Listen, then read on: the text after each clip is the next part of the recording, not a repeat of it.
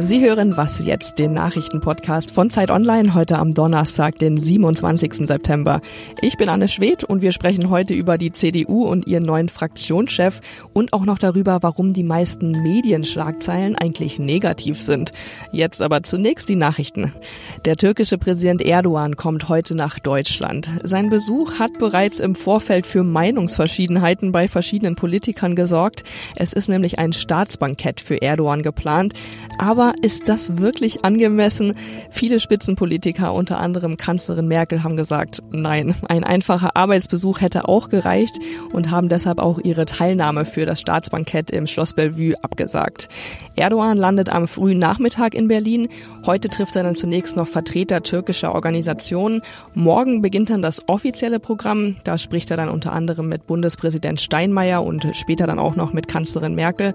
Sein Ziel für den Besuch ist, das hat er gesagt, die Beziehungen zwischen der Türkei und Deutschland wieder zu normalisieren.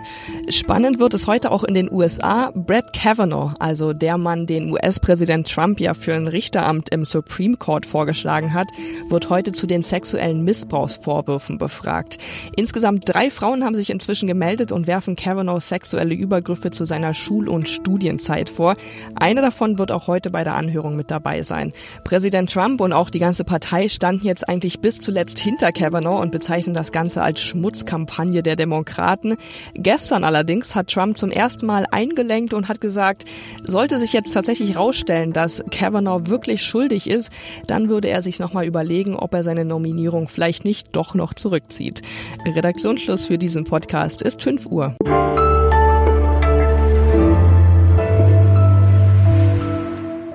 Ich bin Munja Malbock. Hallo und herzlich willkommen. Das ist eine Stunde der Demokratie, in der gibt es auch Niederlagen und da gibt es auch nichts zu beschönigen. Aber trotzdem möchte ich, dass die CDU-CSU-Bundestagsfraktion erfolgreich weiterarbeitet und deshalb werde ich Ralf Brinkhaus, wo immer ich das kann, auch unterstützen. Angela Merkel war das am Dienstagabend. Volker Kauder, Merkels Wunschkandidat, wurde überraschend als Fraktionschef abgewählt. Ralf Brinkhaus, ein eher unbekannter Finanzexperte, ist gewählt worden. Wie geht's jetzt weiter in der Union? Darüber spreche ich mit Ferdinand Otto aus unserem Politikressort. Hallo Ferdinand. Hallo. Ralf Brinkhaus hat ja nach seiner Wahl gesagt, er steht hinter Angela Merkel, aber er hat auch gesagt, die Fraktion soll wieder eigenständiger werden und nicht sozusagen ein verlängerter Arm der Regierung sein. Was hat er da vor? Ja, das äh, weiß man noch nicht so genau. Man weiß, wie gesagt, weil er halt eher ein Unbekannter ist, nicht so genau, wofür er steht. Ähm, er hat ja jetzt auch keinen großen, entscheidenden Richtungswahlkampf äh, gemacht und gesagt, so, wir wollen jetzt irgendwie einen, einen konservativen Rollback in der Union. Das war ja eher so eine bisschen, ja, man könnte es fast sagen, verstolperte Kandidatur gewesen von ihm. Also man weiß nicht so genau, wohin er die Union führen wird. Was klar ist, er wird, glaube ich, jetzt nicht in Fundamentalopposition zum Kanzleramt gehen. Das will er nicht, das kann er nicht. Und das muss er ja auch gar nicht. Also ich sage mal, dass da ein, ein Misstrauen ist, ein gewisses Rumoren ist, eine gewisse Unzufriedenheit ist. Das hat ja seine Wahl schon artikuliert. Und ähm, dadurch werden, glaube ich, jetzt einfach beide Seiten auf der Hut sein und einfach schauen, dass auch einfach der Streit nicht noch weiter eskaliert, weil davon hat weder dann die Bundestagsfraktion was, also wenn sie ihre Bundeskanzlerin beschädigt, noch äh, die Regierung. Die Union ist ja gerade viel mit sich selbst beschäftigt. Ist sie denn überhaupt regierungsfähig gerade? Also in dem Zustand eigentlich, in, in dem wir sie in den letzten Monaten erleben, nicht. Da war sie wirklich ständig mit sich selbst beschäftigt, erst in dem Flüchtlingsstreit, dann in der Causa Maßen und jetzt. Aber es haben jetzt auch wirklich alle ständig, permanent angemerkt, man müsse jetzt endlich mal zur Sacharbeit zurückkommen. Und also ich vermute mal, dass die sich jetzt zusammenreißen werden müssen ein letztes Mal, aber einfacher wird das Regieren auf jeden Fall nicht. Anfang Dezember ist ja der CDU-Parteitag. Merkel will sich da als Parteivorsitzende wiederwählen lassen. Wie sind da Ihre Chancen? Also eigentlich galt das lange als ausgemacht, ähm, dass sie da relativ locker durchkommt. Ja, äh, schwer immer zu prognostizieren. Solche Parteitage bekommen ja dann auch immer noch einen, einen ganz eigenen Spin. Es wird jetzt wahrscheinlich keinen Gegenkandidat geben gegen Merkel. Ähm, also ein, zur großen Revolte wird das nicht kommen.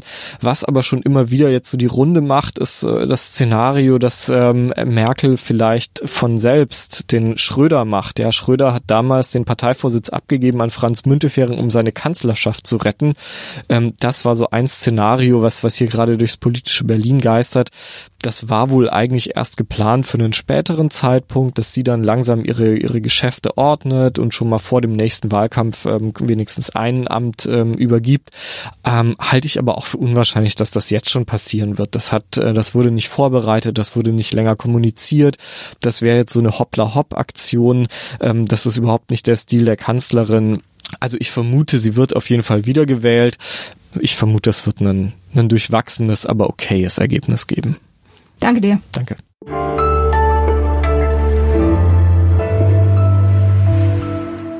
Und sonst so? Der Artivismus boomt ja seit ein paar Jahren. Das ist die Verbindung von Kunst und Aktivismus, oft mit spektakulären Aktionen. Das Peng-Kollektiv aus Berlin ist da eine der bekanntesten Gruppen. Vor zwei Jahren habe ich mich mal sehr über die geärgert. Da haben sie auf einem AfD-Parteitag Beatrix von Storch eine Torte ins Gesicht geworfen, was die AfD natürlich benutzt hat, um sich als Opfer zu stilisieren. Jetzt gibt's eine neue Aktion. Fünf gefälschte Reisepässe hat das Peng-Kollektiv an fünf libysche Künstler geschickt. Sie wollen damit die europäische Abschottungspolitik anprangern, aber auch die zunehmende Überwachungstechnik. Online kann man nachschauen, wo die Pässe gerade sind. Ich wage jetzt schon mal eine Prognose. Nein, die fünf Libyer werden am Ende nicht nach Deutschland kommen, denn das Scheitern ist bei solchen Kunstaktionen das eigentliche Ziel.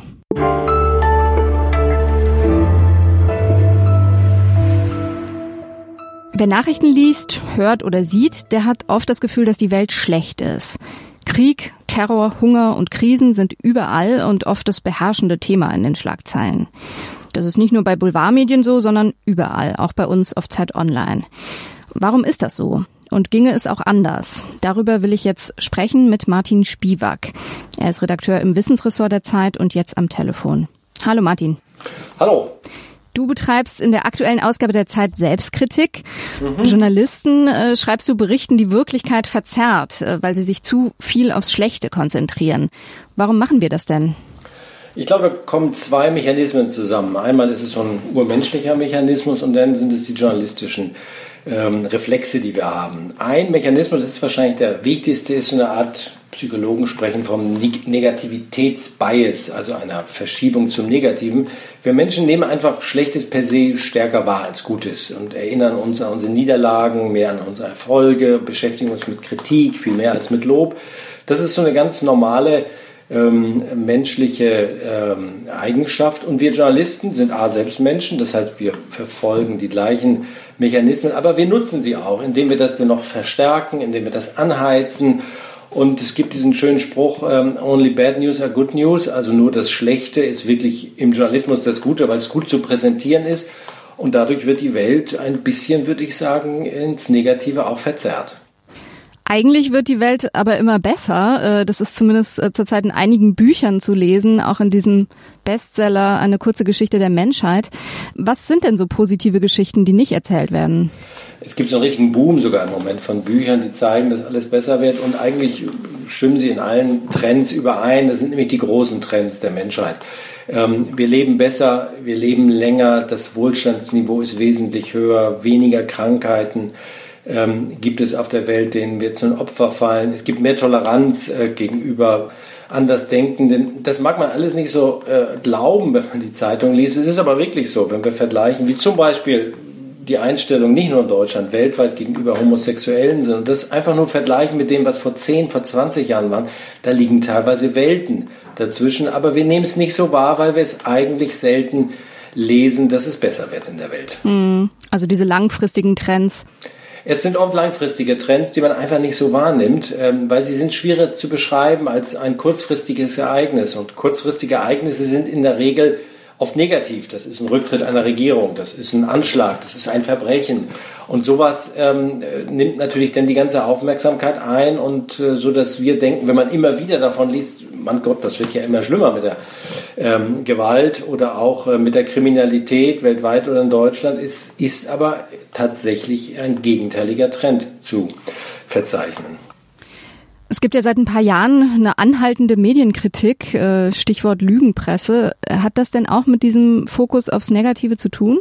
Ich würde sagen ja und nein. Nein, äh, weil es so etwas wie Lügenpresse nicht gibt. Das ist eine ganz äh, üble Unterstellung ähm, von rechts und ähm, niemand verzerrt die Wirklichkeit wissentlich, um hier irgendwelchen Mächtigen sozusagen das Wort zu reden. Langfristig, glaube ich, ist da ein bisschen was dran, dass wir die Wirklichkeit einfach schlechter darstellen, als sie ist.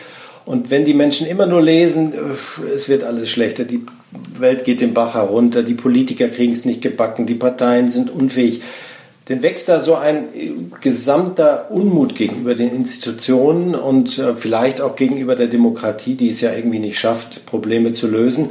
Und dann werden Rufe, zumindest in einigen Teilen der Bevölkerung, nach, ja, ich sag mal, radikalen Lösungen, nach Populisten, die sagen, ich mache alles anders, doch lauter. Und insofern, ich glaube schon, wir haben ein, ein bisschen Mitschuld an dieser Entwicklung. Vielen Dank, Martin. Bitte. Und den Artikel, den gibt's in der aktuellen Ausgabe der Zeit. Das war's für heute bei Was jetzt? Und wenn Sie uns sagen wollen, ob Sie unseren Podcast zu pessimistisch finden oder auch sonst Themenvorschläge, Lob oder Kritik haben, dann schreiben Sie uns gern an wasjetzt.zeit.de. Tschüss!